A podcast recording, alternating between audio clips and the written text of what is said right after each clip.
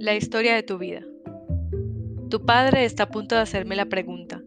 Este es el momento más importante de nuestras vidas y quiero prestar atención, captar cada detalle. Tu padre y yo acabamos de volver de una noche en la ciudad con cena y espectáculo. Es pasada la medianoche. Salimos al patio para mirar la luna llena. Luego le dije a tu padre que quería bailar, hace que me sigue la corriente y ahora estamos bailando lentamente un par de treintañeros oscilando de un lado a otro bajo la luz de la luna como niños. No siento el fresco de la noche en absoluto, y entonces tu padre dice, ¿quieres tener un hijo? En este momento tu padre y yo llevamos casados unos dos años y vivimos en la avenida Ellis. Cuando nos mudemos serás demasiado pequeña para acordarte de la casa, pero te enseñamos, te enseñaremos las fotos, te contaremos las historias. Me encantaría contarte la historia de esta noche, la noche en que fuiste concebida. Pero el momento adecuado para hacerlo sería cuando estés preparada para tener tus propios hijos, y nunca tendremos esa oportunidad. Contártelo antes no serviría de nada.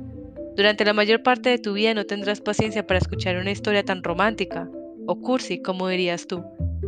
Recuerdo la idea sobre tu origen que me sugerirás cuando tengas 12 años. La única razón por la que me tuviste fue para poder conseguir una criada a la que no tuviste que pagar dirás con amargura, sacando la aspiradora del cuarto de las escobas. Efectivamente, diré yo. Hace 13 años supe que las alfombras necesitarían que alguien pasara la aspiradora más o menos por estas fechas, y tener un hijo parecía ser la forma más barata y fácil de solucionar el problema. Ahora ponte a ello si eres tan amable. Si no fueras mi madre, esto sería ilegal, dirás, indignada, mientras desenrollas el cable y lo metes en el estuche. Eso Será en la casa de la calle Belmont. Yo viviré para ver a desconocidos ocupando ambas casas, aquella en la que fuiste concebida y aquella en la que creciste. Tu padre y yo vendremos la primera un par de años después de tu llegada. Yo venderé la segunda poco después de tu partida. Para entonces, Nelson y yo habremos mudado a nuestra granja y tu padre estará viviendo con esa mujer. Sé cómo termina su historia, pienso mucho en ello. También pienso mucho en cómo comenzó, hace solo unos años, cuando unas naves aparecieron en órbita y unos artefactos aparecieron en las praderas. El gobierno apenas dijo nada sobre ellos, mientras que la prensa amarilla no dejó casi nada sin decir. Y entonces recibí una llamada telefónica, la petición de una reunión. Los vi esperando en el pasillo ante mi despacho. Formaban una pareja extraña. Uno vestía uniforme militar, tenía el pelo cortado a cepillo y llevaba un maletín de aluminio. Parecía estar inspeccionando lo que le rodeaba con ojo crítico. El otro era fácilmente identificable como académico. Barba y bigotes crecidos, traje de pana. Estaba hojeando las diversas páginas superpuestas, grapadas a un tablón de anuncios. El coronel Weber, supongo. Le di la mano al soldado. Louis Banks. Doctora Banks, gracias por aceptar hablar con nosotros, dijo. No es nada, cualquier excusa es buena para eludir la reunión de profesores. El coronel Weber señaló a su acompañante. Este es el doctor Gary Donnelly, el físico que le mencioné cuando hablamos por teléfono. Llámame Gary, dijo mientras nos dábamos la mano. Estoy ansioso por oír su opinión. Entramos en mi despacho, aparté un par de pilas de libros de la segunda silla de invitados y nos sentamos. Dijo que quería que escuchase una grabación. Supongo que eso tenía algo que ver con los extraterrestres. Lo único que puedo darle es la grabación, dijo el coronel Weber. De acuerdo, escuchémosla.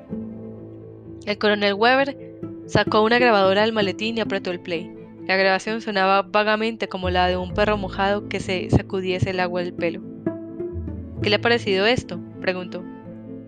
Me reservé la comparación con el perro mojado. ¿En qué contexto se hizo la grabación? No estoy autorizado a revelarlo. Me ayudaría a interpretar esos sonidos. ¿Podían ustedes ver el extraterrestre mientras hablaba? ¿Estaba haciendo algo en ese momento? Lo único que puedo darle es la grabación. No me revelará nada inapropiado si me cuenta que han visto los extraterrestres. Todo el mundo supone que es así. El coronel Weber no varió su posición ni un milímetro. ¿Tiene usted una opinión sobre sus propiedades lingüísticas? preguntó. Bueno, está claro que su aparato vocal es esencialmente diferente al del ser humano. Supongo que estos extraterrestres no tienen aspecto humano.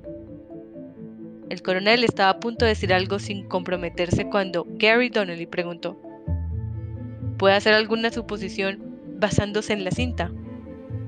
En realidad no, no suena como si estuvieran usando una laringe para producir esos sonidos. Pero eso no me dice qué aspecto tienen. ¿Algo... Mm, ¿Hay una cosa que pueda deciros? Preguntó el coronel Weber. Estaba claro que no estaba acostumbrado a consultar con civiles. Solo que establecer comunicaciones va a ser realmente difícil por la diferencia anatómica. Es casi seguro que estarán usando sonidos que el aparato vocal humano no puede reproducir y quizás sonidos que el oído humano no puede captar. ¿Se refiere a frecuencias infra o ultrasónicas? preguntó Gary Donnelly. No específicamente. Solo me refiero a que el sistema humano de audición no es un instrumento acústico absoluto. Está diseñado para reconocer los sonidos que emite una laringe humana. Con un sistema vocal extraterrestre no podemos estar seguros. Me encogí de hombros. Quizás seamos capaces de oír la diferencia entre los fonemas extraterrestres, si practicamos lo suficiente, pero es posible que nuestros oídos sean simplemente incapaces de reconocer las distinciones que consideren significativas. En ese caso, necesitaríamos espectrografías de sonido para saber lo que dice un extraterrestre. ¿Y si le diera una hora de grabaciones? preguntó el coronel Weber. ¿Cuánto tiempo necesitaría para decidir si necesitamos o no esas espectrografías de sonido? No podría deciroslo solo con una grabación, por mucho tiempo que pudiera dedicarle. Necesitaría hablar con los extraterrestres directamente. El coronel negó con la cabeza. No es posible. Intenté que se diera cuenta de la situación poco a poco. Es decisión suya, por supuesto. Pero la única forma de aprender un idioma desconocido es interactuar con un habitante nativo. Y con eso me refiero a hacer preguntas, mantener una conversación, ese tipo de cosas. Sin eso sencillamente no es posible. Así que si quieren aprender el idioma de los extraterrestres, alguien con preparación en lingüística sobre el terreno, sea yo u otra persona, tendrá que hablar con un extraterrestre. Las grabaciones por sí solas no son suficientes. El coronel Weber frunció el ceño. Puede sugerir que ningún extraterrestre podía haber aprendido los idiomas humanos observando nuestras emisiones. Lo dudo, Necesitaría material de instrucciones específicamente diseñado para enseñar idiomas humanos a alguien que no es humano. O eso, o interacción con un humano. Si disponen de cualquiera de las dos cosas podrían aprender mucho de la televisión, pero de otra manera no sabrían por dónde empezar. Claramente, el coronel encontraba esto interesante. Obviamente, su filosofía era que cuanto menos supieran los extraterrestres mejor. Gary Donnelly Interpretó también la expresión del coronel y puso los ojos en blanco. Tuve que controlarme para no sonreír. Entonces el coronel Weber preguntó, Imagine que, no que estuviera aprendiendo un nuevo idioma hablando con los nativos. ¿Podría hacerlo sin enseñarles a ellos inglés? Eso dependería de lo cooperativos que fueran los hablantes nativos. Es casi seguro que comprenderían algunas palabras mientras uno aprende su idioma, pero no tendría que ser demasiadas si están dispuestos a enseñarlo. Por otra parte, si prefieren aprender inglés a enseñarnos su idioma, eso haría que las cosas fueran mucho más difíciles. El coronel asintió. Volveremos a hablar con usted sobre este asunto. La petición de esa reunión fue la segunda llamada telefónica más importante de mi vida. La primera, por supuesto, será la de rescate de montaña. En ese momento tu padre y yo nos hablaremos quizá una vez al año, como máximo. Pero después de recibir esa llamada telefónica, lo primero que haré será llamar a tu padre. Él y yo viajaremos juntos para realizar la identificación, un viaje en coche largo y en silencio. Recuerdo el depósito de cadáveres, todo baldosas y acero inoxidable, el zumbido del aire acondicionado y el olor del antiséptico. Un asistente retirará la sábana para mostrar tu cara cara tendrá un aspecto indefiniblemente extraño, pero sabré que eres tú. Sí, es ella, diré. Es mi hija. y entonces tendrás 25 años. El policía militar comprobó mi identificación, tomó nota en su cuaderno y abrió la verja. Entré con el todoterreno en el campamento, un pequeño pueblo de tiendas alzadas por el ejército sobre los pasos abrazados por el sol de un granjero. En el centro del campamento se encontraba uno de los artefactos extraterrestres, llamados espejos. De acuerdo con las reuniones informativas a las que había asistido, había nueve en los Estados Unidos y 112 en el mundo. Los espejos actuaban como artefactos de comunicación bidireccional, presuntamente en contacto con las naves en órbita. Nadie sabía por qué los extraterrestres no querían hablar con nosotros en persona. Quizá temían a los piojos. A cada espejo se le asignó un equipo de científicos que incluía un físico y un lingüista. Gary Donnelly y yo estábamos en este. Gary me estaba esperando en el aparcamiento. Nos orientamos a través de un laberinto circular de parapetos de hormigón hasta que llegamos a una gran tienda que cubría el propio espejo. Frente a la tienda había una carretilla de equipo cargada con cosas sacadas del laboratorio de fonología de la universidad. La había enviado de antemano para que el ejército la examinase. También había, dispuestas sobre trípodes, tres cámaras de video cuyos objetivos enfocaban a través de una ventana de la pared de tela el interior de la tienda. Todo lo que hiciéramos Gary y yo sería revisado por muchas otras personas, incluyendo miembros de la inteligencia militar. Además, enviaríamos informes diarios los míos debían incluir una estimación de cuánto inglés pensaba que podían entender los extraterrestres. Gary abrió la lona de la tienda y me hizo un gesto para que entrase. Pasen y vean, dijo al estilo de un pregonero circense. Maravíllense ante criaturas como nunca se han visto sobre esta verde tierra de Dios. Y todo por solo diez centavos, murmuré, pasando por la puerta. En ese momento el espejo estaba inactivo y tenía la apariencia de un espejo semicircular de más de 3 metros de alto y 6 metros de ancho.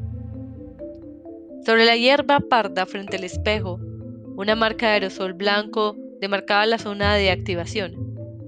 La zona solo contenía una mesa, dos sillas plegables y una toma de electricidad con un cable que conducía hasta el generador en el exterior. El zumbido de las lámparas fluorescentes que colgaban de los postes de los márgenes de la habitación se entremezclaba con el zumbido de las moscas en el calor sofocante. Gary y yo nos miramos luego empezamos a acercar la carretilla de equipo hasta la mesa. Cuando cruzamos la línea pintada, el espejo pareció volverse transparente. Era como si alguien estuviera aumentando poco a poco la iluminación detrás de un cristal tintado. La ilusión de profundidad era increíble. Parecía como si uno pudiera entrar en él.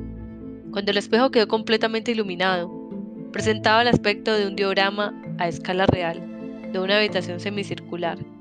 La habitación contenía varios objetos grandes que quizá fueran muebles, pero ningún extraterrestre. Había una puerta en la pared del fondo.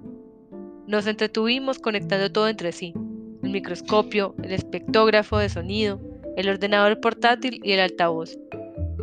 Mientras trabajábamos yo miraba con frecuencia al espejo, anticipando la llegada de los extraterrestres. Aún así, di un salto cuando uno de ellos entró. Parecía un barril suspendido en la intersección de siete miembros. Poseía simetría radial, y cualquiera de sus miembros podía servir como brazo o como pierna. El que tenía ante mí caminaba sobre cuatro piernas, con tres brazos no consecutivos recogidos contra sus costados. Gary lo llamaba heptápodos. Me había mostrado grabaciones de video, pero aún así me quedé con la boca abierta.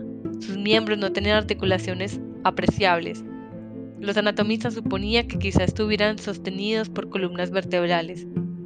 Fuera cual fuera su estructura subyacente, los miembros de los heptápodos se las arreglaban para moverse de forma desconcertadamente fluida. Su torso se deslizaba sobre los miembros oscilantes de la suavidad de un Hovercraft. Siete ojos sin párpado formaban un anillo en la parte superior del cuerpo del heptápodo. Volvió hacia el umbral con el que había entrado. Hizo un breve sonido chisporroteante y volvió al centro de la habitación, seguido por otro heptápodo. En ningún momento se dio la vuelta. Escalofriante, pero lógico. Con ojos en todas direcciones, cualquier dirección podía ser delante. Gary había estado observando mi reacción. ¿Lista? preguntó. Respiré hondo, tan lista como puedo. Ya había hecho mucho trabajo de campo antes, en el Amazonas, pero siempre había seguido un método bilingüe, o mis informadores sabían un poco de portugués, que podía usar yo, o había recibido una introducción a su idioma por parte de los misioneros de la zona. Este sería mi primer intento de poner en práctica un auténtico método de descubrimiento monolingüe, pero en la teoría todo estaba bastante claro. Me acerqué al espejo y el heptápodo del otro lado hizo lo mismo. La imagen era tan realista que se me puso la piel de gallina. Podía ver la textura de su piel gris, como hebras de pana dispuestas en espirales y bucles. No había ningún olor procedente del espejo, lo que en cierta forma hacía que la simulación fuera aún más extraña. Me señalé a mí misma y dije lentamente, humano. Luego señalé a Gary, humano. Luego señalé a los dos heptápodos y dije, ¿qué sois vosotros? No hubo reacción. Volví a intentarlo, y luego otra vez. Uno de los heptápodos se señaló a sí mismo con un miembro, manteniendo juntos los cuatro dígitos de su extremo. Era una suerte. En algunas culturas una persona señala con la barbilla. Si el heptápodo no hubiera usado uno de sus miembros, no hubiera sabido qué gesto buscar. Oí un breve sonido de aleteo y vi cómo vibraba un orificio arrugado en la parte superior de su cuerpo. Estaba hablando. Luego señaló a su acompañante y volvió a emitir el aleteo. Me dirigí a mi ordenador. En su pantalla había dos espectrografías virtualmente idénticas que representaban esos sonidos. Marqué una de ellas para reproducirla. Me señalé a mí misma y dije, humano, de nuevo. E hice lo mismo con Gary. Luego señalé al heptápodo y emití el aleteo con el altavoz. El heptápodo aleteó un poco más. La segunda mitad de la espectrografía de su frase parecía una repetición. Si llamamos a la frase anterior aleteo 1, entonces esta era aleteo 2, aleteo 1. Señalé algo que podía ser una silla para heptápodos. ¿Qué es eso? El heptápodo se lo pensó y luego señaló a la silla y habló algo más. La espectrografía para esto difería claramente de los sonidos anteriores. Aleteo 3. De nuevo, señalé a la silla mientras reproducía el aleteo 3. El heptápodo contestó, juzgando por la espectrografía. Parecía como aleteo 3, aleteo 2. interpretación optimista. El heptápodo estaba confirmando que mis frases eran correctas, lo que implicaba que las pautas del discurso heptápodo y humano eran compatibles. Interpretación pesimista tenía tos crónica. En el ordenador delimité ciertas secciones de la espectrografía y tecleé un significado tentativo para cada una. Heptápodo para aleteo 1, sí para aleteo 2 y silla para aleteo 3. Luego escribí idioma heptápodo A como cabecera para todas las frases. Gary miraba mientras yo escribía. ¿Qué representa la A? Solo es para distinguir este idioma de cualquier otro que puedan usar los heptápodos, dije. Él asintió. Ahora vamos a intentar algo, solo para divertirnos. Señalé a cada heptápodo e intenté imitar el sonido de aleteo 1, heptápodo. Después de una larga pausa, el primer heptápodo dijo algo y luego el segundo dijo otra cosa. Pero ninguna de las espectrografías se parecía a nada dicho antes. No podía adivinar si estaban hablando entre ellos o a mí, puesto que no tenían caras que pudieran dirigir a un lado o a otro. Intenté pronunciar aleteo 1 de nuevo, pero no hubo ninguna reacción. Ni me he acercado, gruñí. A mí me impresiona el mero hecho de que puedas reproducir esos sonidos, dijo Gary. Deberías oír mi llamada del alce. Los espanta a todos. Volví a intentarlo varias veces más, pero ningún heptápodo respondió con nada que yo pudiera reconocer. Solo cuando reproduje la grabación de la comunicación del heptápodo, obtuve una confirmación. El heptápodo respondió con aleteo 2. Sí. ¿Así que no hay más remedio que usar grabaciones? Preguntó Gary. Al menos por el momento, asentí. ¿Y ahora qué? Ahora nos aseguramos de que no haya estado diciendo en realidad, mira qué monos, o fíjate lo que hacen ahora. Luego vemos si podemos identificar cualquiera de esas palabras cuando ese otro topado las pronuncie. Le hice un gesto para que se sentase. Ponte cómodo, esto va a tomar cierto tiempo. En 1770, la nave Endeavour del capitán Cook encalló en la costa de Queensland, Australia. Mientras una parte de sus hombres hacía las reparaciones, Cook encabezó un equipo de exploración y se encontró los aborígenes. Uno de los marineros señaló a los animales que daban saltos a su alrededor, con sus crías metidas en bolsas, y le preguntó a un aborigen cómo se llamaban. El aborigen contestó, cangurú. Desde entonces, Cook y sus marineros se refirieron a estos animales con esa palabra. No fue hasta después que supieron qué significaba. ¿Qué has dicho? Cuento esa historia en mi curso introductorio todos los años. Es casi seguramente falsa, y explico eso después. Pero es una anécdota clásica. Por supuesto, las anécdotas que mis estudiantes realmente querrán escuchar son las que tienen a los heptápodos como protagonistas. Durante el resto de mi vida como profesora, esa será la razón por la que muchos de ellos se apuntarán a mis clases. Así que les enseñaré las viejas cintas de video de mis sesiones ante el espejo y las sesiones dirigidas por otros lingüistas. Las cintas son instructivas y serán útiles si volvemos a ser visitados por extraterrestres de nuevo, pero no generan demasiadas anécdotas de las buenas. Cuando se trata de anécdotas relacionadas con el aprendizaje de un idioma, mi fuente favorita es la adquisición infantil de vocabulario. Recuerdo una tarde cuando tienes 5 años, después de que vuelvas a casa de la guardería. Estarás coloreando con los lápices de colores mientras yo puntúo trabajos. Mamá, dirás, usando el tono cuidadosamente espontáneo reservado para pedir favores. ¿Puedo pedirte una cosa? Claro, cariño, adelante. Puedo ser mm, de honor. Levanté la vista del trabajo y estaré apuntando. ¿Qué quieres decir? En la escuela Sharon dijo que era de honor. ¿En serio? ¿Te dijo por qué? Fue cuando su hermana mayor se casó. Dijo que solo una persona podía ser mm, de honor. Y fue ella. Ja, ya veo. ¿Quieres decir que Sharon fue la dama de honor? Sí, eso es. ¿Puedo ser de honor? Gary y yo entramos en el edificio prefabricado donde se encuentra el centro de operaciones del campamento del espejo. Allí dentro parecía como si estuvieran preparando una invasión, o quizá una evacuación. Soldados con el pelo a cepillo trabajaban en torno a una gran mapa de la zona, o estaban sentados ante grandes máquinas metálicas mientras hablaban por micrófonos incorporados a los auriculares. Nos condujeron al despacho del coronel Weber, una habitación al fondo que estaba fresca por el aire acondicionado. Informamos al coronel sobre los resultados de nuestro primer día. No parece que hayan llegado muy lejos, dijo. Tengo una idea para avanzar más rápidamente, dije, pero tendrá usted que aprobar el uso de más equipo. ¿Qué más necesita? Una cámara digital y una gran pantalla de video. Le mostré un dibujo de la instalación que había planeado.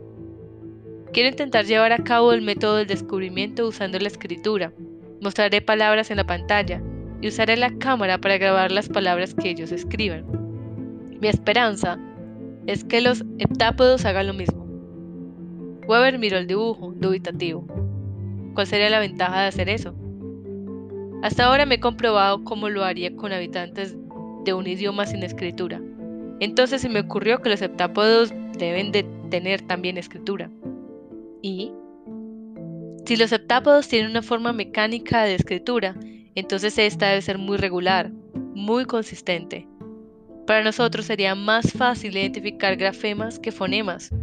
Es como descifrar las letras de una frase escrita en lugar de intentar oírlas cuando la frase se pronuncia en voz alta. Entiendo su argumento, admitió. ¿Y cómo le respondería usted? ¿Les mostraría las palabras que le enseñasen a usted? Básicamente. Y si ponen espacio sobre las palabras, Cualquier frase que escribamos será mucho más inteligible que cualquier frase hablada que fabriquemos empalmando grabaciones. Te recostó en su sillón. Como sabe, queremos mostrarle lo menos posible de nuestra tecnología. Lo entiendo, pero ya estamos usando máquinas como intermediarios. Si podemos conseguir que usen la escritura, creo que avanzaremos mucho más rápido que si nos limitamos a las espectrografías de sonido. El coronel se volvió hacia Gary. ¿Cuál es tu opinión? A mí me parece buena idea. Siento curiosidad por ver si los heptópados tienen alguna dificultad para ver en nuestros monitores. Sus espejos se basan en una tecnología completamente diferente a la de nuestras pantallas de video. Hasta donde podemos saberlo, no usan píxeles ni líneas de barrido, y no renuevan la imagen fotograma a fotograma. Piensa que las líneas de barrido de nuestras pantallas de video pueden hacer que sean ilegibles para los heptápodos. Es posible, dijo Gary. Tendremos que probar a ver qué pasa. Weber reflexionó. Para mí no había nada que pensar, pero desde su punto de vista era una decisión difícil. Como buen soldado, sin embargo, la tomó rápidamente. Petición concedida. Hable con el sargento a la salida para traer lo que necesiten, que esté listo para mañana. Recuerda un día de verano cuando tienes 16 años. Por una vez, la persona que espera a la que llegue su cita soy yo. Por supuesto, tú estarás por allí, con curiosidad por ver qué aspecto tiene. Contigo estará una amiga tuya, una chica rubia con el improbable nombre de Roxy, que ha venido a hablar la tarde contigo, riéndose por nada. Puede que sintáis la tentación de hacer comentarios sobre él, diré, mientras me miro en el espejo del recibidor. Por favor, conteneos hasta que nos hayamos ido. No te preocupes, mamá, dirás. Lo haremos de tal forma que no lo sepa. Roxy, pregúntame qué tiempo creo que hará esta noche. Entonces diré lo que pienso de la cita de mamá. Vale, dirá Roxy. No, definitivamente no, diré yo. Tranquila, mamá. Él no se dará cuenta de nada. Hacemos todo, lo hacemos todo el rato que tranquila me quedo. Un poco después, Nelson llegará para recogerme. Me encargaré de las presentaciones y nos pondremos a hablar de trivialidades en el Porsche delantero. Nelson es ásperamente guapo, para tu evidente aprobación. Justo cuando estamos a punto de marcharnos, Roxy te dirá como si tal cosa. ¿Qué tiempo crees que era esta noche? Creo que muy bueno, será tu respuesta. Roxy asentirá para demostrar su acuerdo. Nelson dirá, ¿así? ¿Ah, Creía que habían dicho que iba a ser fresco. Tengo un sexo sentido para esas cosas, dirás. Tu cara no traicionará nada. Tengo la sensación de que va a ser una noche abrasadora. Menos mal que estás vestida propiamente, mamá. No, yo te miraré ferozmente y os diré buenas noches. Mientras voy con Nelson hacia su coche, me preguntará divertido. Me he perdido algo, ¿verdad? Una broma privada, murmuré. No me pidas que te la explique. En nuestra siguiente sesión ante el espejo, repetimos el método que habíamos seguido antes, esta vez mostrando una palabra humana en la pantalla de nuestro ordenador, al mismo tiempo que hablábamos enseñando humano, mientras decíamos humano, y así con todo. Al cabo, los heptápodos entendieron lo que queríamos y dispusieron una pantalla plana circular sobre un pequeño pedestal. Un heptápodo habló y luego insertó un miembro en el amplio hueco en el pedestal. Un garabato de escritura vagamente cursiva apareció en la pantalla. Pronto nos hicimos a rutina y yo fui haciendo dos listas paralelas, una de las frases habladas y otra de las muestras de escritura. Basándonos en las primeras impresiones, su escritura parecía ser logográfica, lo que constituía una decepción. Yo había esperado una escritura alfabética que nos ayudase a entender su habla. Sus logogramas quizá incluyesen alguna información fonética, pero encontrarla sería mucho más difícil que con la escritura alfabética. Acercándome al espejo, pude señalar diversas partes del cuerpo del heptápodo, como los miembros, los dígitos y los ojos, y obtener palabras para cada una. Resultó que tenían un orificio en la parte inferior de su cuerpo, rodeado de bordes óseos articulados. Probablemente lo usaban para comer, mientras que el orificio de arriba era para respirar y hablar. No había otros orificios aparentes. Quizás su boca era además su ano. Ese tipo de preguntas tenían que esperar. También intenté preguntar a nuestros dos informadores las palabras para dirigirnos a cada uno individualmente, sus nombres personales, si es que los tenían. Sus respuestas fueron, por supuesto, impronunciables, así que para nuestros propósitos les puse aleteo y pedorreta. Esperaba ser capaz de distinguirlos. Al día siguiente hablé con Gary antes de entrar en la tienda de campaña al espejo. Voy a necesitar tu ayuda en esta sesión, le dije. Claro, ¿qué quieres que haga? Necesitamos obtener algunos verbos y es más fácil con las formas de tercera persona. Podría representar varios verbos mientras yo tecleo la forma escrita en el ordenador. Con suerte los septápodos se darán cuenta de lo que estamos haciendo y harán lo mismo. He traído unos cuantos objetos que puedes utilizar. No hay problema, dijo Gary, haciendo crujir los nudillos. Estoy listo si tú lo estás. Comenzamos con varios verbos intransitivos sencillos, caminar, saltar, hablar, escribir.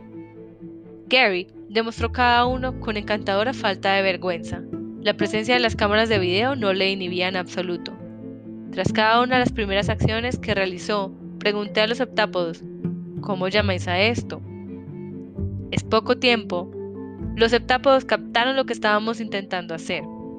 Pedorreta empezó a imitar a Gary o al menos a realizar la acción equivalente en los septápodos, mientras Aleteo manejaba su ordenador, mostrando una descripción escrita y pronunciándola en voz alta. En las espectrografías de sus frases habladas se podía reconocer la palabra que había clasificado como heptápodo. El resto de cada frase era presumiblemente el predicado. Parecía que tenían análogos de sustantivos y verbos, gracias a Dios. En su escritura, sin embargo, las cosas no estaban tan claras. Para cada acción había mostrado un simple logograma en lugar de dos distintos. Al principio pensé que habían escrito algo así como camina, con el sujeto implícito. Pero ¿por qué iba a decir aleteo el heptápodo camina si escribía camina, en lugar de conservar el paralelismo? Luego me di cuenta de que algunos de los logogramas se parecían al logograma de heptápodo, con algunos trazos añadidos a un lado o a otro. Quizás sus verbos podían escribirse como afijos al sustantivo. Pero si era así, ¿por qué escribía aleteo el sustantivo en algunas ocasiones pero no en otras? Decidí probar con un verbo transitivo. Sustituir las palabras para los objetos quizá clasificase las cosas. Entre las cosas que había traído había una manzana y una rebanada de pan. Vale, le dije a Gary. Enseñarles la comida y luego comí un poco, primero la manzana y luego el pan. Gary señaló la Golden Delicious y luego le dio un bocado, mientras que yo mostraba la expresión ¿Cómo llamáis a esto? Luego lo repetimos con la rebanada de pan integral. Pedorreta salió de la habitación y volvió con una especie de calabaza, un es gigante y un elipsoide gelatinoso. Pedorreta Señaló la calabaza mientras que Aleteo decía una palabra y mostraba un logograma. Luego Pedorreta se metió la calabaza entre las piernas. Se oyó el sonido de un mordisco y la calabaza reapareció con un trozo de menos. Había unas semillas parecidas al maíz bajo la cáscara. Aleteo habló y mostró un gran logograma en su pantalla. La espectrografía de sonido para calabaza cambiaba cuando se usaba en la frase Posiblemente se trataba de la marca de un caso. El logograma era extraño. Después de examinarlo un rato, pude identificar los elementos gráficos que se parecían a los logogramas individuales de heptápodo y calabaza.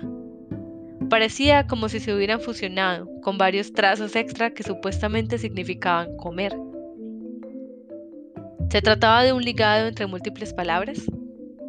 Luego nos dieron los nombres oral y escrito del huevo de gelatina y descripciones del acto de comerlo. La espectrografía de sonido para heptápodo come huevo de gelatina era analizable. Huevo de gelatina llevaba una marca de caso, como era de esperar, aunque el orden de las palabras de la frase difería de la vez anterior. La forma escrita, otro enorme logograma, era otro asunto.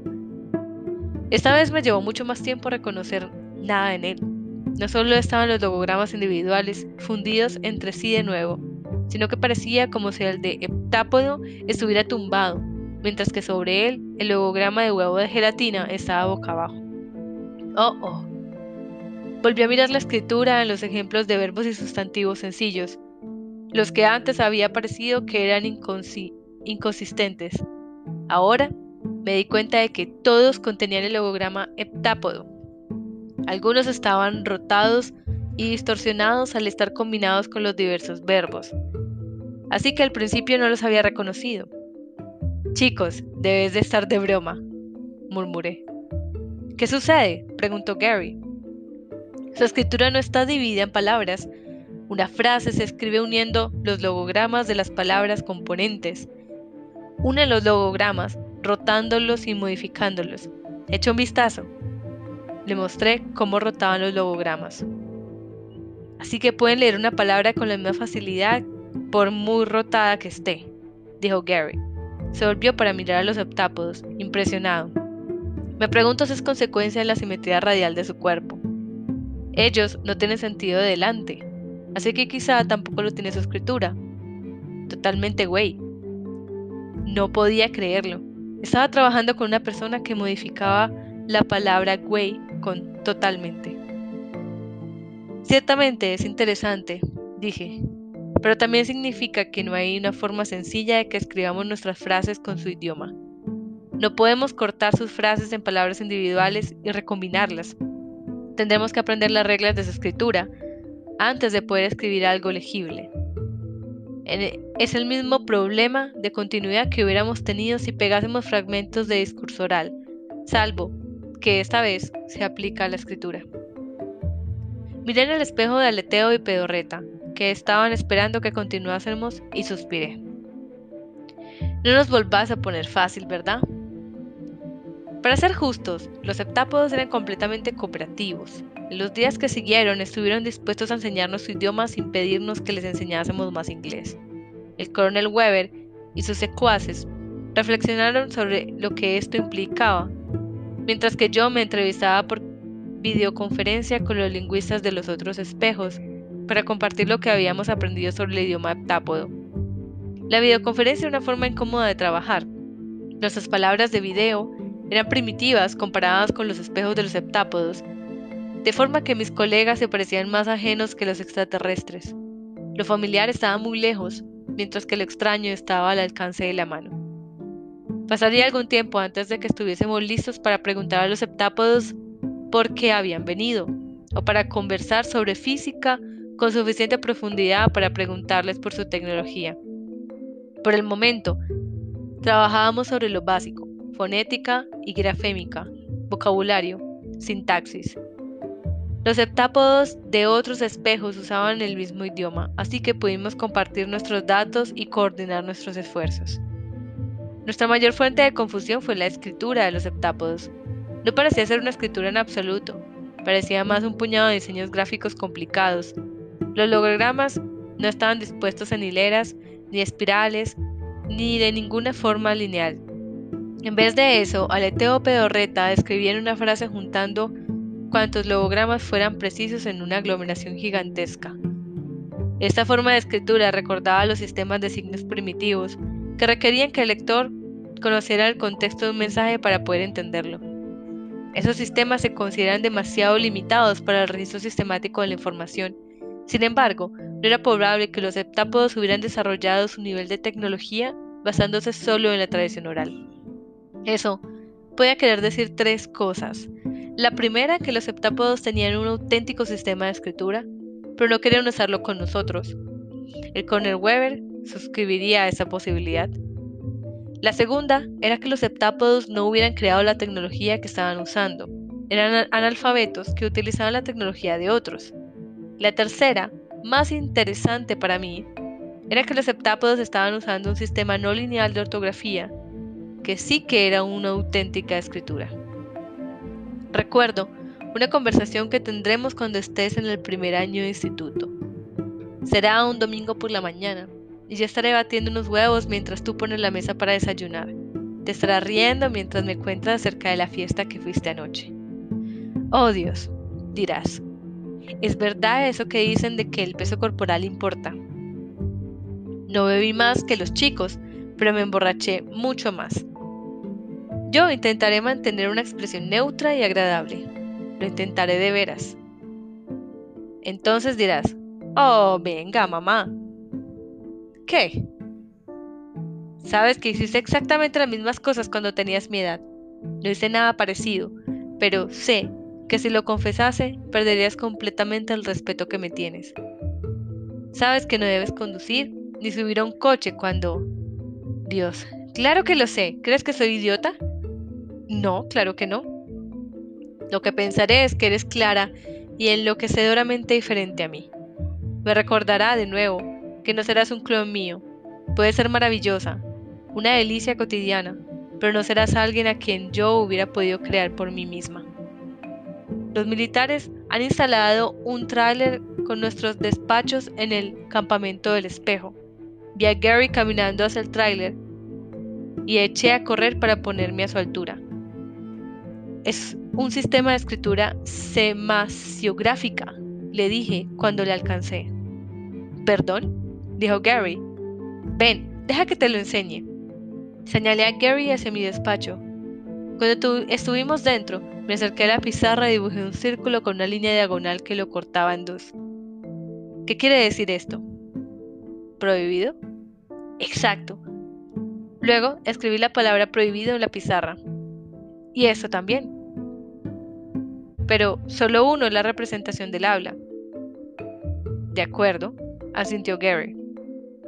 Los lingüistas describen este tipo de escritura, señalé la palabra escrita, como glotográfico, porque representa el habla. Todos los lenguajes escritos humanos pertenecen a esta categoría. Sin embargo, este símbolo indica el círculo con la línea diagonal. Es escritura semasiográfica, porque transmite un significado sin, referirse al habla. No existe una correspondencia entre sus componentes y ningún sonido en particular.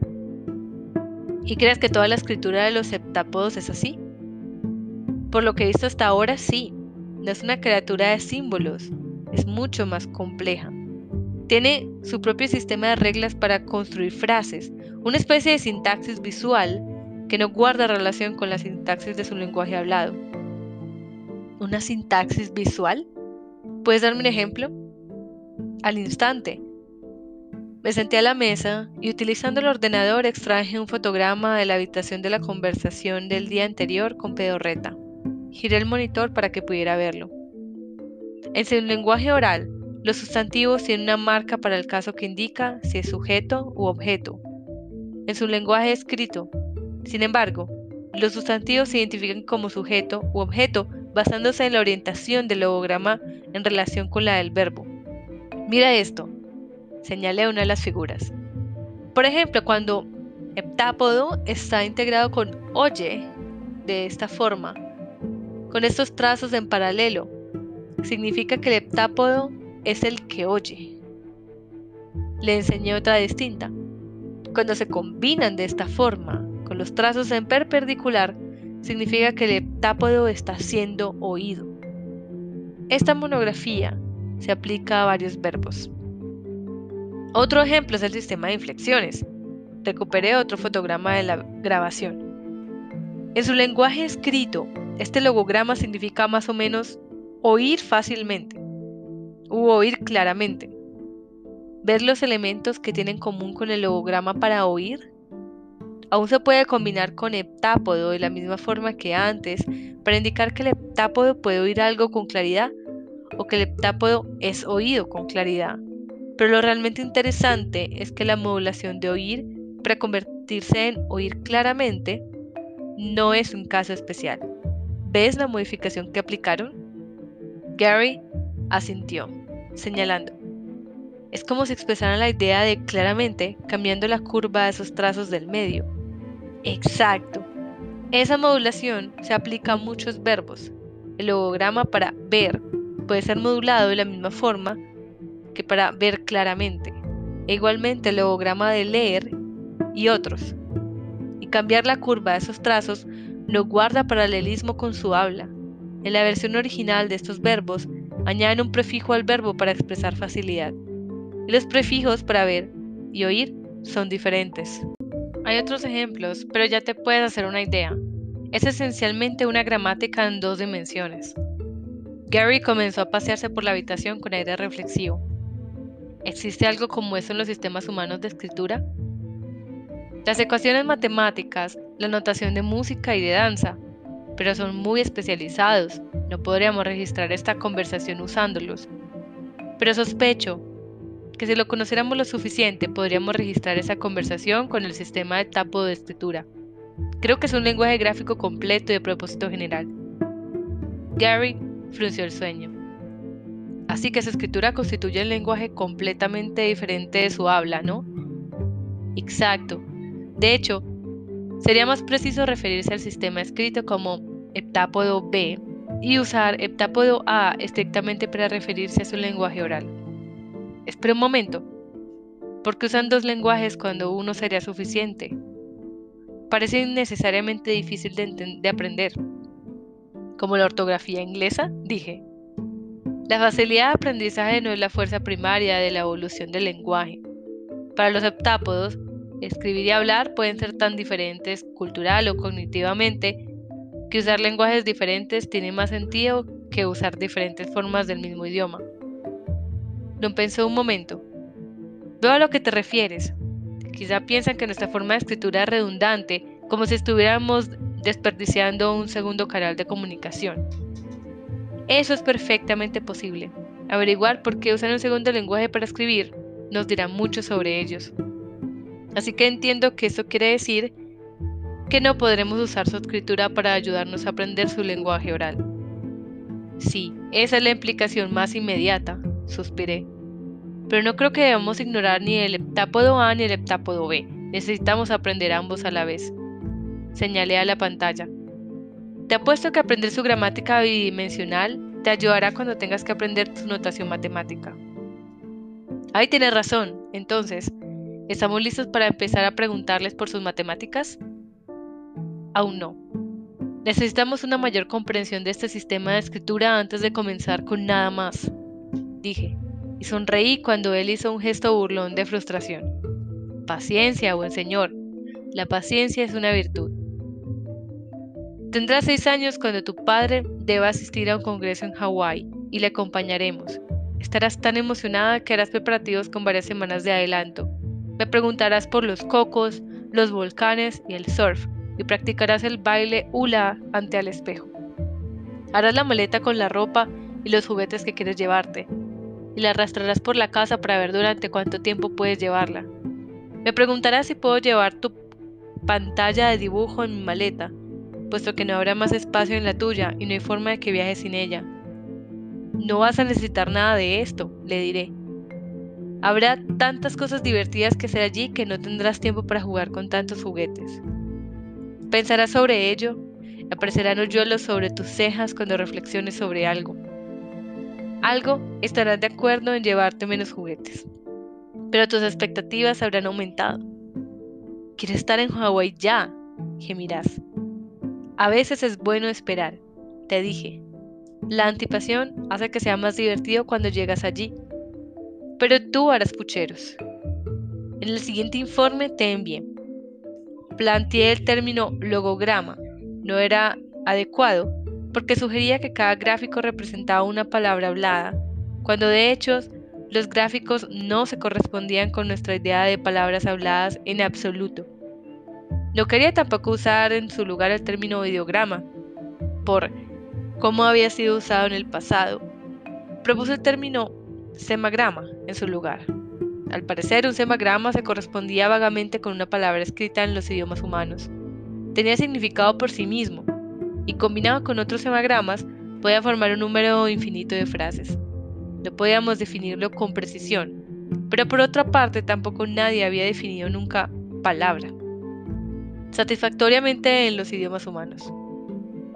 A la hora de hablar en las frases de heptápodo B, sin embargo, las cosas se volvían mucho más confusas. El lenguaje no tenía postulación escrita, su sintaxis estaba indicada por la forma en que se combinaban los hemagramas, y no había necesidad de marcar la cadencia del habla. Ciertamente, no había forma de distinguir claramente parejas de sujeto o predicado para formar frases. Una frase Parece ser cualquier número de semagramas que un heptápodo quisiera unir. La única diferencia entre una frase y un párrafo o una página era el tamaño.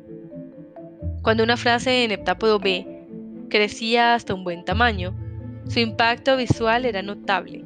Si no estaba intentando descifrarla, la escritura parecía una sucesión de caprichosas mantis religiosas dibujadas en cursiva. Cada una aferraba a la siguiente para formar una celosía a lo Escher, todas en posturas ligeramente diferentes, y las frases más grandes tenían un efecto parecido al de los pósters psicodélicos.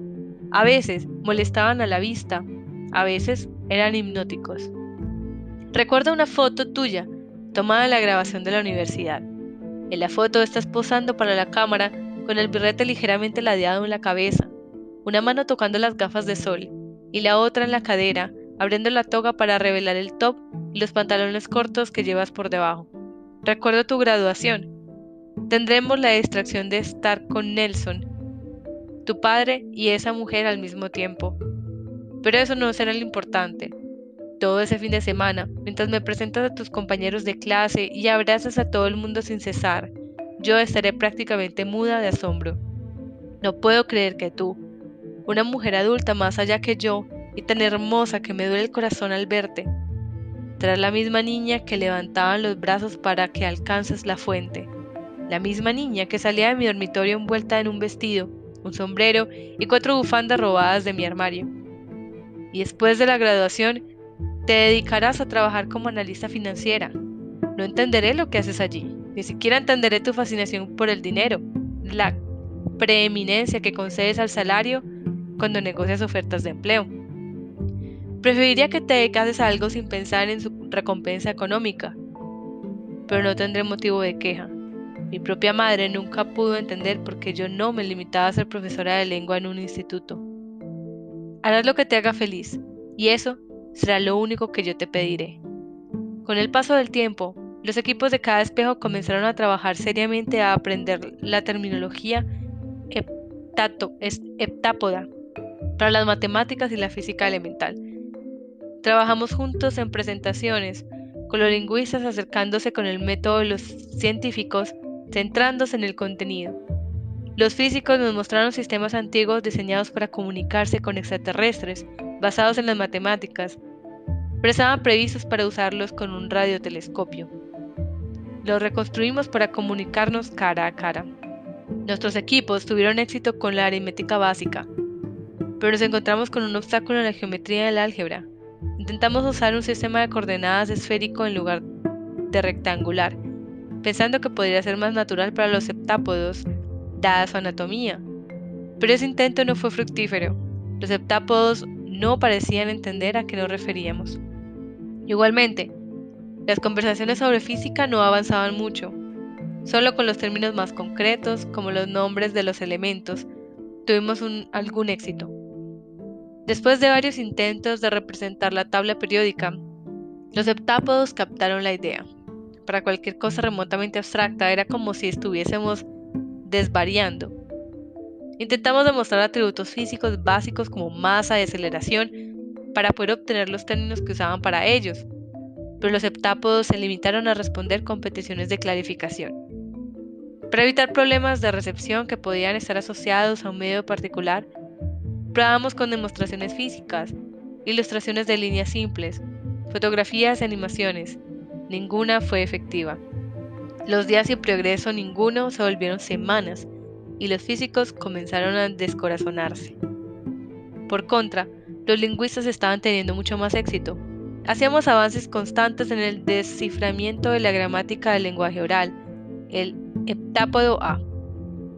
No seguía la pauta de los idiomas humanos, como era de esperar, pero era comprensible hasta el momento. Libertad de orden de palabras incluso hasta el extremo de que no había orden preferible para las cláusulas de la frase condicional, desafiando algo considerado universal en los idiomas humanos. También parecía que los heptápodos no tenían objeciones a usar muchos niveles de cláusulas una dentro de otra, algo que no estaba al alcance de los humanos. Peculiar, pero no ininteligible. Mucho más interesantes eran los procesos morfológicos y gramaticales del heptápodo B recientemente descubiertos, que eran esencialmente bidimensionales. Dependiendo de la declinación de un semagrama, las inflexiones podían indicarse mediante la variación de la curvatura, el grosor de la forma de la ondulación de un trazo, o mediante la variación de los tamaños relativos de dos raíces, o su distancia relativa a otra raíz, o sus orientaciones, o mediante diversos métodos distintos. Eran grafemas no segmentados. No podían ser aislados del resto del semagrama. Y a pesar de la forma en que se usaban esos rasgos de la escritura humana, estos no tenían nada que ver con el estilo caligráfico. Sus significados estaban definidos de acuerdo con una gramática consistente y precisa. Con frecuencia preguntábamos a los heptápodos por qué habían venido. Siempre respondían para ver o para observar. De hecho, a veces preferían observarnos en silencio en lugar de responder a nuestras preguntas. Quizá eran científicos, quizá eran turistas. El Departamento de Estado nos dio instrucciones de que revelásemos lo menos que pudiéramos sobre la humanidad, en caso de que la información pudiera utilizarse como objeto de regateo en posibles negociaciones. Así lo hicimos, aunque no costaba demasiado esfuerzo. Los heptápodos nunca hacían preguntas sobre nada. Fueran científicos o turistas, eran unos tipos sin una pizca de curiosidad. Recuerdo una vez que iremos al centro comercial a comprarte ropa nueva. Tendrás 13 años. En un momento estarás despatarrada en el asiento, completamente satisfecha, como una niña. Al siguiente, te apartarás el pelo con una espontaneidad calculada como una modelo en prácticas. Me harás instrucciones mientras aparco el coche. Vale, mamá, dame una tarjeta de crédito y podemos encontrarnos en la entrada dentro de dos horas. No me reiré. Ni lo sueñes, todas las tarjetas de crédito se quedan conmigo. Estás de broma. Te convertirás en la personificación de la exasperación. Saldremos del coche y yo comenzaré a caminar hacia la entrada del centro comercial. Después de darte cuenta, no pienso ceder en este asunto. Reformularás rápidamente tus planes. De acuerdo, mamá, de acuerdo. Puedes venir conmigo. Solo debes caminar un poco detrás de mí para que no parezca que vamos juntas. Si veo a alguna de mis amigas, me pararé a hablar con ellas, pero tú sigue caminando, ¿vale? Y luego te encontraré. Me pararé en seco. ¿Perdona? Yo no soy tu asistenta, ni soy un familiar mutante del que debas sentirte avergonzada. Pero mamá, no puedo dejar que nadie te vea conmigo. ¿De qué estás hablando? Ya conozco a tus amigas, han estado en casa. Eso era diferente, dirás, sin poder creer que tengas que explicarlo. Esto es ir de compras. Pues lo siento. Entonces llegará la explosión. No hace lo más mínimo para que yo sea feliz. No te importa en absoluto. No hará tanto tiempo desde que te lo pasabas bien yendo de compras conmigo. Siempre me asombrará lo rápidamente que pasas de una frase y entras en otra. Vivir contigo será como apuntar una diana en movimiento. Siempre estará más lejos de lo que espero. Miré a la frase en el heptápodo B que acababa de escribir, usando solo papel y lápiz.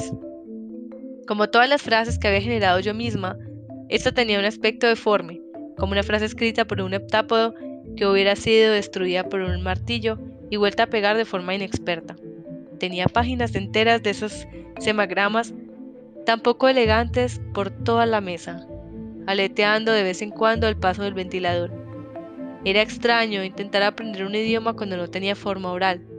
En lugar de practicar la pronunciación, había cogido la costumbre de cerrar los ojos e intentar pintar semagramas en el interior de los párpados. Llamaron a la puerta, y antes de que pudiera contestar, Gary entró con aire entusiasmado. Illinois ha conseguido una repetición en física. ¿En serio? Estupendo. ¿Cuándo ha sido? Hace unas horas acabamos de tener una videoconferencia. Deja que te lo enseñe. Comenzó a borrar la pizarra. No te preocupes, no necesitaba nada de eso.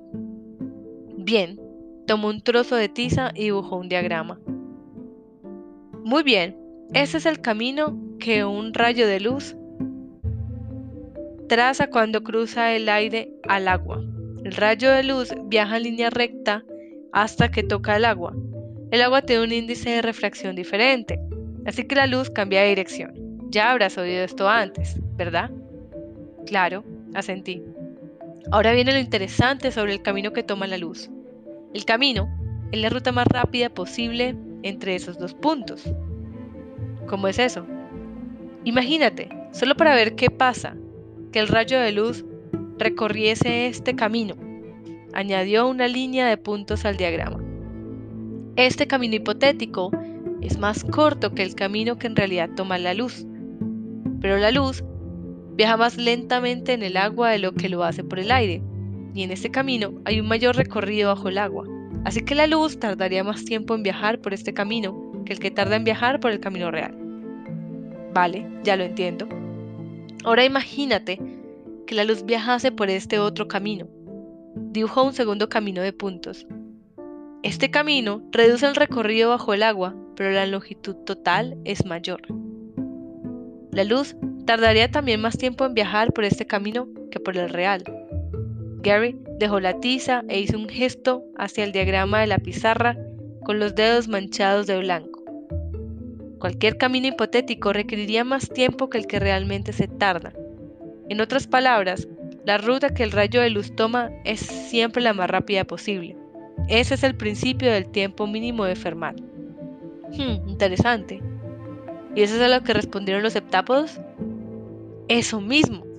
Moorhead les dio una representación animada del principio de Fermat en el espejo de Illinois, y los heptápodos lo repitieron. Ahora está intentando obtener una descripción simbólica. Sonrió a que es totalmente güey.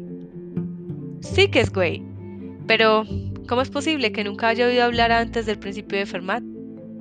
Tomé una carpeta y la agité ante él. Era un manual de los temas de física sugeridos para usarlos en la comunicación con los heptápodos. Esta cosa habla sin parar de la masa de Planck y el cambio de espín atómico de hidrógeno, y en una palabra sobre la refracción de la luz. Nos equivocamos al suponer lo que sería más útil que supieras dijo Gary sin parecer avergonzado. De hecho, es curioso que el principio de Fermat fuera el primer éxito. A pesar de que es fácil de explicar, se necesita cálculo para describirlo matemáticamente. Y no cálculo ordinario, se necesita cálculo de variaciones. Pensábamos que el primer éxito sería con algún teorema sencillo de geometría o álgebra. Sí que es curioso. ¿Crees que la idea que tienen los heptápodos de lo que es sencillo no se corresponde con la nuestra? Exactamente. Y esa es la razón por la que me muero por ver el aspecto de su descripción matemática del principio de Fermat. Dio vueltas mientras hablaba. Si su gestión del cálculo de variaciones es más sencilla para ellos que su equivalente del álgebra, eso podría explicar por qué hemos tenido tantos problemas para hablar de física. Su sistema de matemáticas entero puede estar al revés comparado con el nuestro. Señaló el manual de física. Puedes estar segura de que vamos a revisar eso.